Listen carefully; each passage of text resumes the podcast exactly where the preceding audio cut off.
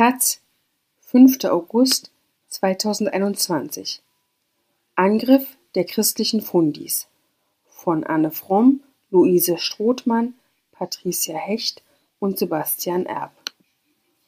Vorweg eine Hintergrundinfo, die Recherche.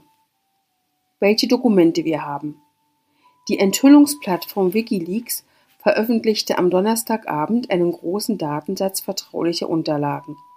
Die rund 17.000 Dokumente beschreiben vor allem Interna der rechtskonservativen Stiftung Citizen Go und ihrer spanischen Vorgängerorganisation. Citizen Go ist einer der wichtigsten Akteure in der europäischen Anti-Abtreibungsbewegung. Die Taz konnte die Dokumente vorab einsehen, prüfen und auswerten. 2017 hatte sich eine Hackergruppe Zugang zu persönlichen Ordnern von Ignacio Arzuaga, dem Präsidenten Citizen Goes, verschafft. Es handelte sich offenbar um einen Dropbox-Zugang. Eine große Menge an Dateien wurden kurzzeitig online veröffentlicht. Citizen Go bestätigte den Vorgang damals. Die Hackergruppe sagte in einem Interview in der spanischen Presse, sie habe mit dem Angriff auf Citizen Go die Rechte von LGBTIQ verteidigen wollen. Möglicherweise stammen die Daten, die über Wikileaks nun zur Taz kamen, aus diesem Hack. Unter den Dokumenten befinden sich Adresslisten, Finanzberichte und Strategiepapiere vom Anfang der 2000er Jahre bis 2017. Wie wir geprüft haben. Wir haben die Dokumente stichprobenartig auf ihre Echtheit geprüft. Ergeben die Dateinamen und die Struktur der gespeicherten Daten Sinn? Finden sich Widersprüche innerhalb der Dokumente oder in den Metadaten der Dateien? Stimmen Namen, Daten und andere Informationen in den Dokumenten mit dem überein, was wir in öffentlichen Quellen recherchieren können? Wir haben keinen Zweifel an der Echtheit der Dokumente. Warum wir berichten? Die Dokumente zeigen, wie sich eine der einflussreichsten Organisationen der antifeministischen Bewegung in Europa organisiert und professionalisiert hat. Sie bedient sich dabei unlauterer Methoden, bricht womöglich Gesetze zum Datenschutz. Sie pflegt Verbindungen zu verschiedenen Regierungen und versucht so Politik zu machen. Eine Politik, die unter anderem darauf zielt, Menschen in ihrem Recht auf körperliche Selbstbestimmung zu beschneiden. Diese Szene zu beobachten, ist eines der Kernthemen der Taz. Da die Dokumente authentisch und relevant sind, gibt es ein öffentliches Interesse an Berichterstattung über die Inhalte. Zeitgleich zur Taz veröffentlichen heute auch die italienische Tageszeitung Il Fatto Quotidiano, das mexikanische Investigativmagazin Contralinea und das spanische Online-Portal Publico ihre Recherchen aus den Dokumenten. Online-Petitionen gegen Abtreibung. Angriff der christlichen Fundis. Die rechtskonservative Plattform Citizen Go kämpft europaweit gegen Abtreibung und mehr LGBTIQ-Rechte. Ein Datenleak zeigt, mit wessen Geld. Der Brief, den der russische Oligarch Konstantin Malofejew im Jahr 2013 bekommt, beginnt förmlich. Ich danke Ihnen sehr für die Möglichkeit, Ihnen persönlich unsere Idee von Citizen Go zu präsentieren, steht dort. Geschrieben hat ihn der spanische Anti-Abtreibungsaktivist Ignacio Arzuaga. Er braucht Geld. Und der Oligarch Malofejew hat Geld. Konstantin Malofejew pflegt enge Kontakte zur russisch-orthodoxen Kirche und dem Präsidenten Wladimir Putin. Er organisiert Kongresse für Abtreibungsgegnerinnen Homosexualität setzt er gleich mit Sodomie. Die Demokratie lehnt er ab und hat beste Kontakte in die rechten Parteien Europas. Für Asuaga ist er der perfekte Geldgeber. Der Aktivist will eine internationale Kampagnenplattform aufbauen, die gegen Abtreibung kämpft, gegen die Gleichstellung von Homosexuellen und gegen die Ehe für alle. Er plant nicht irgendeine Plattform. Citizen Go soll die einflussreichste internationale christlich inspirierte Mobilisierungswebsite werden. So schreibt es Arzuaga im April 2013 an Malofeev. Eine, die nationale Regierungen, Parlamente und internationale Institutionen effektiv beeinflusst. Er bittet um 100.000 Euro Anschubfinanzierung. Wenig später so legen es interne Schreiben von Citizen Go nahe, steigt Malofejew ein. Der Brief an Konstantin Malofejew ist eines von rund 17.000 Dokumenten, die die Enthüllungsplattform Wikileaks am Donnerstagabend veröffentlicht hat. Die Taz und andere Medien in Spanien, Italien und Mexiko konnten sie vorab einsehen, prüfen und auswerten. Es handelt sich wahrscheinlich um Material, das ursprünglich von einer Hackergruppe stammt. Die begründete ihren Angriff auf Citizen Go damit, die Rechte von Schwulen, Lesben, Queers, Trans- und Interpersonen LGBTIQ verteidigen zu wollen. Laut Aussage von Citizen Go auf ihrer Website hatten sich Hackerinnen im Jahr 2017 Zugang zu Ordnern des Präsidenten der Organisation, Ignacio Azuaga, verschafft. Die Dokumente beinhalten Adresslisten, Finanzberichte und Strategiepapiere vom Anfang der 2000er Jahre bis 2017. Rechtlich ist Citizen Go eine in Spanien eingetragene Stiftung. Die Plattform setzt sich für das Leben, die Familie und die Freiheit ein. So steht es auf der Website. Intern ist die Darstellung deutlicher und martialischer. Die Organisation sieht sich in einem Kulturkampf, einem Kampf zwischen der Kultur des Lebens und der Kultur des Todes, in einem Kampf Gut gegen Böse. Die Bösen, das sind für Citizen Go die Laizisten. Deren Ziel sei es, die Macht zu übernehmen, um einen neuen Totalitarismus aufzubauen. So kann man es in Strategiepapieren aus der Gründungszeit der Organisation nachlesen. Die Guten, das sind die wahren Christen, die den Kampagnen der globalen Linken etwas entgegensetzen. Deswegen will die Organisation Einfluss nehmen auf die Politik in der ganzen Welt. Sie hat vor, eine Generation von konservativen Führern aufzubauen, national und international.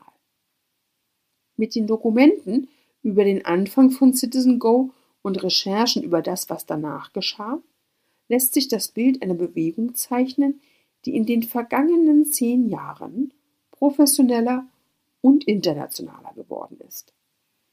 Es geht um Aktivistinnen, die weltweite Netzwerke von Abtreibungsgegnerinnen knüpfen, um eine Organisation, die den Daten von Fundamentalistinnen und LGBTIQ-Gegnerinnen als Währung entdeckt und dabei das Gesetz bricht. Es geht um Verbindungen zu rechtsextremen Parteien und es geht um Einfluss auf das Europäische Parlament, das an den Gesetzen für 447 Millionen Menschen in Europa arbeitet. Einen ersten Erfolg feiert Citizen Go schon wenige Monate nach der Gründung, Ende 2013. Das EU-Parlament soll über ein Papier abstimmen, in dem es sich dazu bekennt, dass allen Europäerinnen Zugang zu Schwangerschaftsabbrüchen und Sexualaufklärung zusteht. Dreimal steht das Papier zur Entscheidung. Dreimal wird es abgelehnt. Das ist eine derbe Niederlage für viele Sozialdemokratinnen, Linke und Liberale im Europaparlament. Wie hat es eine gerade erst gegründete Organisation geschafft, das Parlament derart zu beeinflussen? Erstens ist Citizen Go nicht allein, sondern Teil einer Allianz fundamentalistischer Gruppen, die in dieser Zeit entsteht. Und sie testen etwas Neues. Sie fluten die Posteingänge der Abgeordneten mit E-Mails und starten Online-Petitionen. Innerhalb kürzester Zeit sammelt Citizen Go tausende Unterschriften gegen den Vorschlag. Diese Graswurzelmobilisierung ist für die europäische Rechte bis zu diesem Zeitpunkt beispiellos. Der härteste Gegenspieler von Citizen Go vergleicht den Effekt mit dem Schuss aus einer mächtigen Waffe. Wenn du eine große Kanone hast und sie zum ersten Mal abfeuerst, läuft jeder erstmal verängstigt weg, sagte Neil Datta damals über die Wirkung der Petitionen. Datta, 50 Jahre alt, arbeitet mit seiner Organisation in Brüssel gegen die Pläne von Citizen Go. Er ist Experte für sexuelle Selbstbestimmung, ein Lobbyist der anderen Seite. Datta leitet das Europäische Parlamentarische Forum. Es wird unter anderem von den Vereinten Nationen und der Bill und Melinda Gates Foundation finanziert. Das Forum vernetzt EU-Parlamentarierinnen zum Thema reproduktive Rechte. Das sind Rechte, die sexuelle und körperliche Selbstbestimmung betreffen. Dazu gehören zum Beispiel die Geschlechtsidentität und auch Schwangerschaftsabbrüche. Dass das Europäische Parlament 2014 gegen diese Rechte gestimmt hat, ist für Neil Data eine seiner größten Niederlagen. Im Juni 2021 trifft ihn die Taz zum Gespräch per Video. Den Aufstieg von Citizen Go beobachtet er genau, denn für ihn ist die Gruppe der wichtigste gesellschaftliche Mobilisierer zu Anti-Gender-Themen in Europa. Die Taz hat mehrfach versucht, mit Citizen Go in Kontakt zu treten. Die Organisation hat nicht reagiert. Im Frühjahr 2021 sieht es so aus, als könnten die Abtreibungsgegnerinnen ihren Coup von 2013-2014 wiederholen. Wieder stimmt das EU-Parlament ab.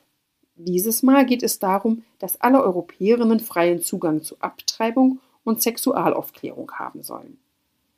Das Papier, über das die Abgeordneten entscheiden werden, heißt Matic Report, benannt nach dem kroatischen Sozialdemokraten Predrag Matic, der den Bericht in das Parlament eingebracht hat. Die Abstimmung ist für den Sommer geplant. Aus der Sicht von Citizen Go ist der Report ein weiterer Versuch des Bösen, die Herrschaft in Europa zu übernehmen. Für die Befürworterinnen des Reports geht es ebenfalls um sehr viel. Auch wenn die Entschließung des Parlaments nicht bindend ist, so schafft sie doch ein Fundament für Politik. Sie kann sich auf Förderungen auswirken und auf Beitrittsverhandlungen. Einfach so werden sie den Bericht aber nicht durchkriegen. Sie müssen kämpfen. Denn die Chancen von Citizen Go, Einfluss auf die europäische Politik und damit auf die Menschen zu nehmen, die in der Europäischen Union leben, sind dieses Mal ungleich größer als acht Jahre zuvor. Sie wirbt mittlerweile damit, mehr als 15 Millionen aktive Bürger zu vertreten. Überprüfen lässt sich die Zahl zwar nicht, Fest steht laut unseren Recherchen aber, die Reichweite von Citizen Go ist gewachsen und Europa hat sich verändert. In Polen ist Abtreibung de facto verboten. Ungarn macht Politik gegen Queere und Transmenschen. Selbst in Deutschland führen immer weniger Frauenärztinnen Abtreibungen durch. Vor der Abstimmung des Matic-Reports ist klar, Citizen Go wird alles tun, damit er abgelehnt wird. Dass die Organisation solchen Einfluss auf die europäische Politik nehmen kann, liegt unter anderem daran, dass sie verschiedene Szenen der religiösen Rechten zusammenbringen kann. Gegründet wird Citizen Go 2012. Konservative Christinnen aus der ganzen Welt treffen sich damals zum World Congress of Families in Madrid, einem jährlichen Szeneereignis der christlich-fundamentalistischen Bewegung gegen Abtreibung und gegen Rechte von LGBTIQ. Auf diesem Kongress, so wird es Ignacio Arzuaga, der Gründer von Citizen Go, später an den potenziellen russischen Geldgeber Konstantin Malofejew schreiben, haben wir realisiert, wie wichtig es ist, dass wir das Graswurzellobbying für Pro-Life und Pro-Family besser koordinieren und unterstützen.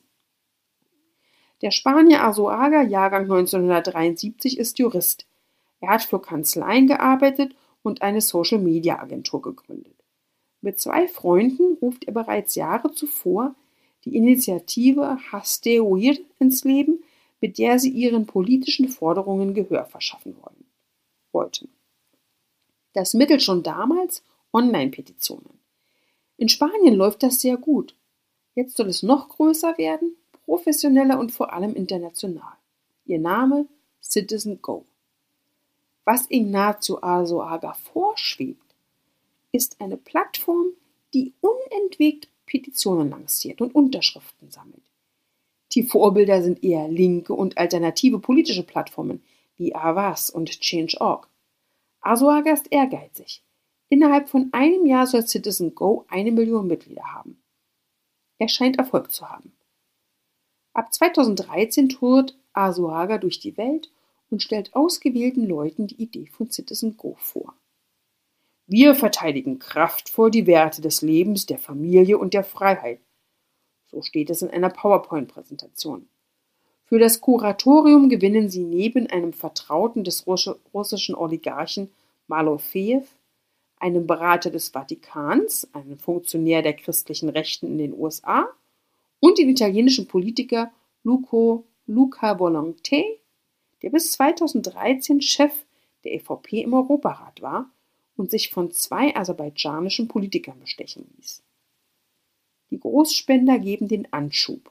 Das Fundament von Citizen Go werden Kleinspenderinnen aus der ganzen Welt, viele von ihnen aus Spanien und Lateinamerika. Allein im Jahr 2020 hat die Organisation mehr als 4 Millionen Euro Spenden eingesammelt. Die Deutschen sind laut einer internen Präsentation besonders großzügig. Wer die Menschen sind, die für den Aufbau der deutschen Sektion spenden, lässt sich in einer Liste von 2015 nachlesen. Es ist vor allem das westdeutsche katholische Bürgertum. Keine prominenten Namen. Katholische Pfarrer, ein Mann, der kurz darauf in einem Kreisvorstand der AfD sitzt, ein Katholik, der in einem Leserbrief an die FAZ Polen dafür gratuliert, dass es Abtreibungen verbieten will. Mehr als 175.000 Menschen aus Deutschland werden Anfang 2016 als Mitglieder bei Citizen Go geführt. Gut 3,2 Millionen Mitglieder weltweit. Citizen Go wird Teil einer Szene, die sich erfolgreich vernetzt, vor allem international. Ihre Akteurinnen reisen durch die Welt, sprechen auf Konferenzen, organisieren Netzwerktreffen von Pro-Life-Vereinen. Auf Einladungen zu diesen Treffen stehen Hinweise wie No Journalists oder This meeting is strictly confidential. Die Öffentlichkeit soll nicht merken, wie die sogenannte Lebensschutzbewegung wächst. Und diese Bewegung ist nicht allein. Die sogenannten Lebensschützer, bei denen sich christliche Fundamentalisten, Evangelikale und gemäßigte Konservative finden, gehen mit Rechten und extremen Rechten eine Allianz ein. Das Thema Geschlechterpolitik funktioniert dabei als Scharnier. Es ist anschlussfähig an die gesellschaftliche Mitte. Darauf, dass Gender-Gaga irgendwie zu weit gehe, können sich viele einigen. Zum anderen ist Geschlechterpolitik ein Kernthema von Rechten. Eine rechte Politik ist ohne die Kontrolle des weiblichen Körpers nicht denkbar. Schließlich geht es dabei auch um Reproduktion und damit schnell um Bevölkerungspolitik. Citizen Go erkennt, wie viele Menschen sich mit dem Thema ansprechen lassen und macht sich das zunutze. Die Petitionen, die die Stiftung lanciert, berühren verschiedene Gesellschaftsbereiche. Eine richtet sich gegen Netflix, weil eine Zeichentrickserie dort angeblich Jesus verhöhnt. Eine andere unterstützt das umstrittene Anti-LGBTIQ-Gesetz in Ungarn, das die positive Darstellung von Schwulen und Lesben, Trans- und Interpersonen in der Öffentlichkeit verbietet. Der Brüsseler Lobbyist Neil Datta hat analysiert, woher das Geld kommt, das die antifeministische Bewegung in Europa investiert. Dafür hat er Finanzberichte zu 54 Organisationen für die Jahre 2009 bis 2018 ausgewertet. 707,2 Millionen US-Dollar seien demnach in die Arbeit der Gruppen geflossen, Tendenz steigend. Das Geld russischer Oligarchen fließt genauso nach Europa wie das konservativer Christinnen aus den USA mit Verbindungen zur Trump-Regierung. Aber der größte Teil des Geldes stammt aus der EU selbst. Mit dieser Finanzmacht werden Büros in der Nähe europäischer Institutionen finanziert, Kampagnen geplant und Juristinnen bezahlt, die in Polen Gesetzesentwürfe mitschreiben oder progressive EU-Politik vor Gerichten anfechten. Citizen Go und seine spanische Vorgängerorganisation Haste Oír gehören laut Datas Zahlen zu den mächtigsten Finanziers von antifeministischen Kampagnen in der EU. Zwischen 2009 und 2018 haben die beiden Organisationen zusammen knapp 33 Millionen US-Dollar in ihre Kampagnenarbeit gesteckt. Die Kampagnen von Citizen Go beschränken sich nicht auf das Internet. Im Jahr 2017 schickte die Stiftung einen orangefarbenen Bus durch europäische Länder. Der Bus der Meinungsfreiheit machte Halt in München, Köln und Berlin. An seiner Seite prangte der Spruch Stoppt übergriffigen Sexunterricht. Schützt unsere Kinder. Dazu das Logo von Citizen Go. Citizen Go ist nach Datas Einschätzung auch die Organisation innerhalb der antifeministischen Bewegung, die sich am erfolgreichsten internationalisiert und ihre Strategien an die Gegenwart angepasst hat. Früher haben überzeugte Christinnen mit Gott argumentiert. Heute sind sie viel erfolgreicher, wenn sie ihre Aussagen säkularisieren. Heraus kommt eine Sprache, die nach der Verteidigung von Menschenrechten klingt, aber noch dieselben christlich fundamentalen Ideen enthält. Pro-Life statt gegen Abtreibung. Pro-Family statt gegen Ehe für alle. In den 90er Jahren, so erinnert sich Neil Datter, gab es kleine Gruppen, die Proteste vor Kliniken, wo Abtreibungen stattfinden, organisiert haben und mehr nicht. Viele ihrer Anführerinnen hätten alt gewirkt. Neil Datter und seine Mitstreiterinnen hatten das Gefühl, sie würden einfach aussterben. Das Gegenteil ist passiert. Die Bewegung ist jünger geworden und lauter. Die einen mobilisieren zu Demonstrationen mit weißen Kreuzen und bauen Jugendgruppen auf, die anderen liefern juristische Expertisen zu Gesetzen oder vernetzen sich mit Klerikerinnen und Politikerinnen. Der große Angriff von Citizen Go auf den Matic Report beginnt im Juni 2021. Die Organisation will unbedingt verhindern, dass die Abgeordneten im EU-Parlament für den Bericht stimmen, der sich für freien Zugang zu Schwangerschaftsabbrüchen einsetzt. Die Wortwahl ist entsprechend kriegerisch. Der Matic-Bericht ist wahrscheinlich das aggressivste Projekt, das jemals im Europäischen Parlament vorgestellt wurde, heißt es in der Petition von Citizen Go. In nur drei Wochen sammelt die Organisation 350.000 Unterschriften. Bei den Parlamentarierinnen kommt der Protest in ihrem Posteingang an. Pling, pling, pling. Ich schreibe Ihnen mit Besorgnis, nachdem ich die Details des Matic-Berichts erfahren habe, beginnen die oft gleichlautenden E-Mails, die an Mitglieder des Parlaments verschickt werden. Mehrere Parlamentarierinnen sagen, ihre Postfächer seien mit Mails geradezu geflutet worden. Das Hauptziel von Citizen Go ist klar, politischer Druck durch möglichst viele Unterschriften. Aus den internen Dokumenten wird allerdings deutlich, das Erzeugen von Einfluss durch Masse ist nur ein Aspekt. Es geht auch um Daten und um Geld. 350.000 Unterschriften gegen freie Schwangerschaftsabbrüche bedeuten 350.000 E-Mail-Adressen. 350.000 Vor- und Nachnamen und Informationen über das Herkunftsland und den Hinweis darauf, welches Thema die Person interessiert. Damit hat Citizen Go eine wertvolle Währung in der Hand. Informationen. Hochprofessionelle Marketing-Tools, wie sie laut den Dokumenten bei den Online-Kampagnen genutzt werden, erlauben es, alle Informationen zu einer Person zu sammeln, auch über längere Zeit, und dann gezielt bestimmte Gruppen von Menschen für ein Anliegen anzusprechen. Und wenn diese Menschen sich interessiert genug zeigen, kann man sie auch um Geld bitten. Deshalb startet Citizen Go so viele Petitionen. Auch eine, die keinen Erfolg hat, ist für die Organisation nicht sinnlos. Eine Petition, die nie eine Chance auf politischen Einfluss hatte, aber viele Leute emotional anspricht und zum Mitmachen bewegt, ist für Citizen Go erfolgreiche Datenbeute. Big Data nennen sie das auf ihren internen PowerPoint-Folien. Wie das funktioniert, das erklärt Ignacio Arzuaga 2015 auf einer Konferenz. The Three-Step Process for Mass Mobilization steht über der PowerPoint-Folie. Wir bauen unsere Liste auf mit Online-Petitionen. Wir aktivieren unsere Mitglieder und halten sie aktiv. Das ist der Grund, warum wir so viele E-Mails, Petitionen und Informationen senden. Wir fragen unsere Mitglieder kühn nach Spenden für unsere Arbeit. Zitat Ende. Menschen politisch zu mobilisieren ist ein Geschäftsmodell. Das Geld und die Daten, die Citizen Go sammelt, teilt man mit seinen Verbündeten. Die Stiftung sponsert unter anderem Kongresse und sie hilft Gleichgesinnten an Daten zu kommen.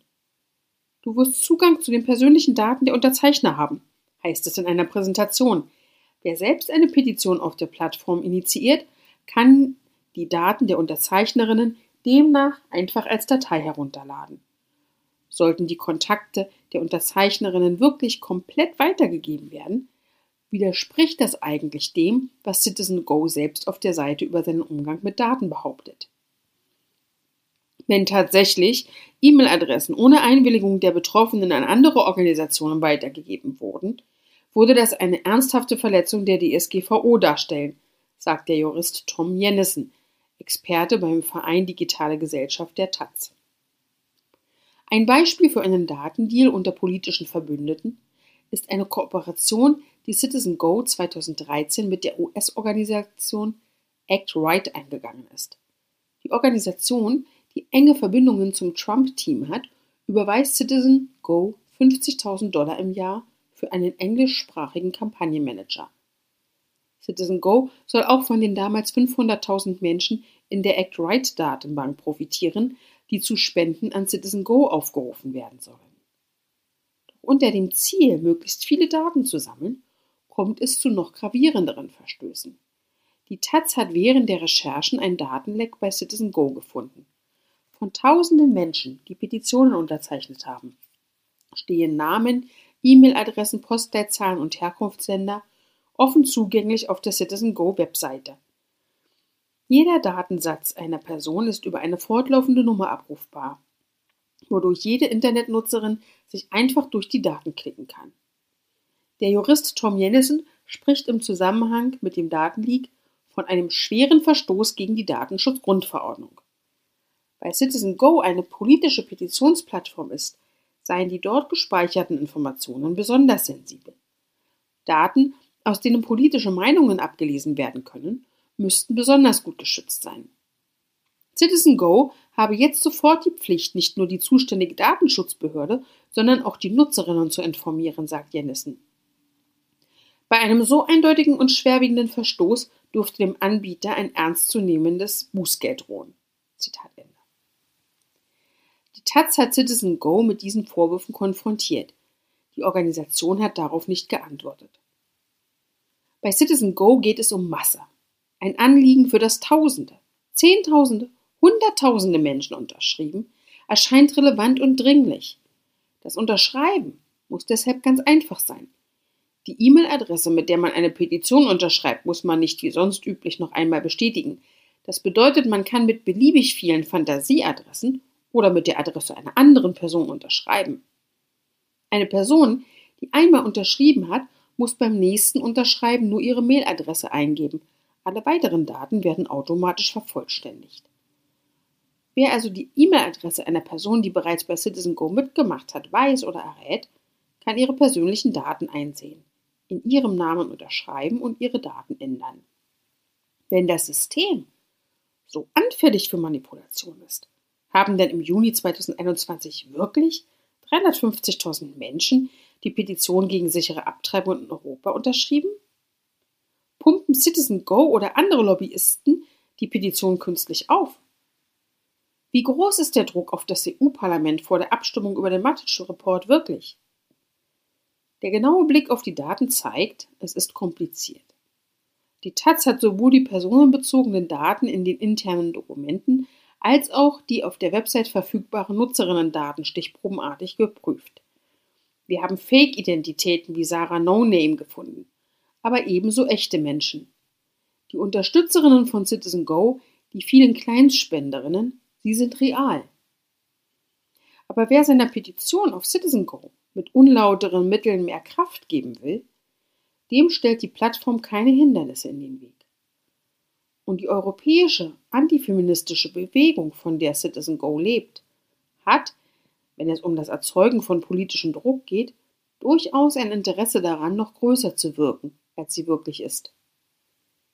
Die nächste Attacke auf den Matic-Report kommt drei Tage vor der Abstimmung im EU-Parlament. Nicht online, sondern auf der Straße. An einem Montagnachmittag im Juni 2021 stehen hunderte Menschen vor dem Bundeskanzleramt in Wien. Die Veranstaltung kann man sich in einem Internetvideo anschauen. Der Deutschlandbeauftragte von Citizen Go freut sich auf der Bühne über die 350.000 Unterschriften gegen mehr Rechte für Frauen, die eine Abtreibung erwägen.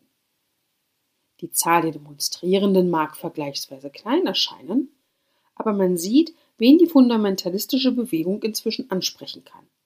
Es sind vor allem junge Leute, die sich vor der Bühne aufreihen, studentisches Publikum. Sie fächern sich Luft zu mit ihren Demoschildern. Ein Zwinkersmiley auf gelbem Grund, darüber die Aufschrift Bitte lächeln, deine Mutter hat sich für dich entschieden. Kumpelig begrüßt der 27-jährige Organisator im lockeren Jackett die Bischöfe und Politikerinnen, die heute gekommen sind. Eine von ihnen ist Gudrun Kugler, Nationalratsabgeordnete der regierenden konservativen ÖVP. Vielen Dank auch für deinen Einsatz, gerade auch bei diesem Thema, dem Matic-Bericht, ruft der Sprecher ihr zu. Es ist ganz großartig zu sehen, dass auf nationaler und internationaler Ebene österreichische Politiker führend mit dabei sind. Gudrun Kugler, große goldene Ohrringe, bunte Bluse, steht etwas abseits. Seit 2017 sitzt sie für die regierende ÖVP im Nationalrat. Sie ist dort Sprecherin für Menschenrechte und Vertriebene. Gudrun Kugler war in den Gründungsjahren bei Citizen Go dabei. Kampagnenmanagerin Deutsch steht neben ihrem Namen in einer internen Personalliste von Anfang 2014. Ein anderes Dokument zeigt eine Partnerschaftsvereinbarung zwischen Citizen Go und Kugler. Auf Taz-Anfrage schreibt Kugler, Citizen Go habe das Unternehmen ihres Ehemannes beauftragt, die deutschsprachige Plattform von Citizen Go aufzubauen. Sie habe sporadisch mitgeholfen, wenn es nötig war. Kugler ist dort angekommen, wo die antifeministische Bewegung hin will in der Mitte. In Deutschland haben es Leute wie Beatrix von Storch geschafft, den Kampf gegen Frauenrechte und LGBTIQ in der AfD zu verankern. Aber wer Einfluss will, dem reichen die Stimmen der Rechtsextremen nicht. Deswegen zielen viele Kampagnen von Citizen Go auf den rechten Rand der Christdemokratinnen und Konservativen. Auch in Spanien nähert sich Citizen Go der Macht von rechts außen.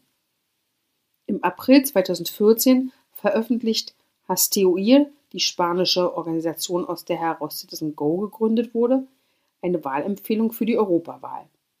Favorit die Rechtsaußenpartei Fox, die gerade erst gegründet wurde. Sie wird zur neuen Verbündeten von Arzuaga und seinen Mitstreiterinnen. Von der konservativen Partei Spaniens fühlen sie sich verraten. Sie ist ihnen zu liberal geworden. Fox ist, die heute, ist heute die drittstärkste Partei im spanischen Parlament und hat auch auf die Regierung Einfluss. Sie stützt in drei Regionen eine konservative Regionalpräsidentin oder einen konservativen Regionalpräsidenten. Fox ist so etwas wie eine spanische Tea Party. Rechtspopulistisch bis rechtsextrem. Für strenge Einwanderungsregeln, für lasche Waffengesetze, für eine zentralistische Regierung unter Führung der Armee.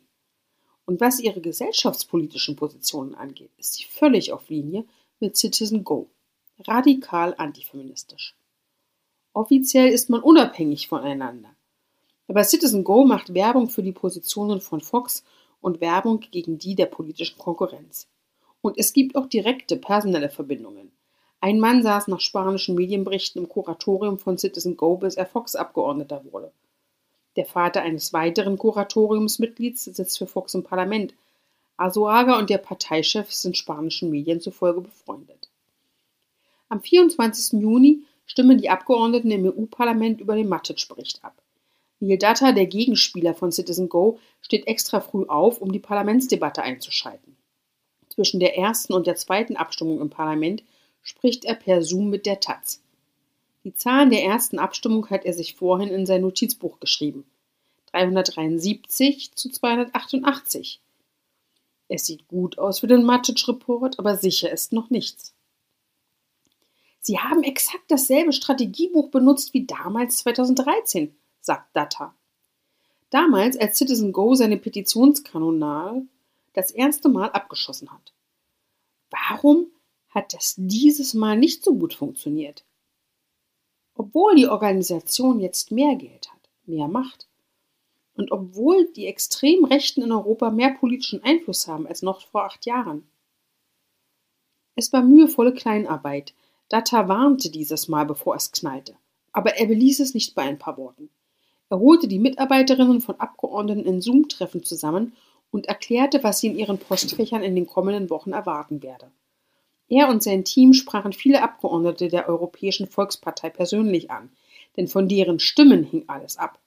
Sie verhandelten hart und versuchten im Report Kompromisse zu finden. Sie schrieben lange E-Mails und sie bereiteten den Abgeordneten Predrag Matic darauf vor, dass er mit hoher Wahrscheinlichkeit persönlich attackiert würde. Trotz all der Arbeit müssen Datta und seine Leute zunächst einmal einen großen Rückschlag verkraften. Trotz der Verhandlungen im Vorfeld bringt die konservative EVP einen eigenen Alternativantrag ein. Wenn alle EVP-Abgeordneten für diesen Gegenantrag stimmen und die Rechten auch, dann ist das das Aus für den Matic-Report. Citizen Go hätte gewonnen. Aber es kommt anders.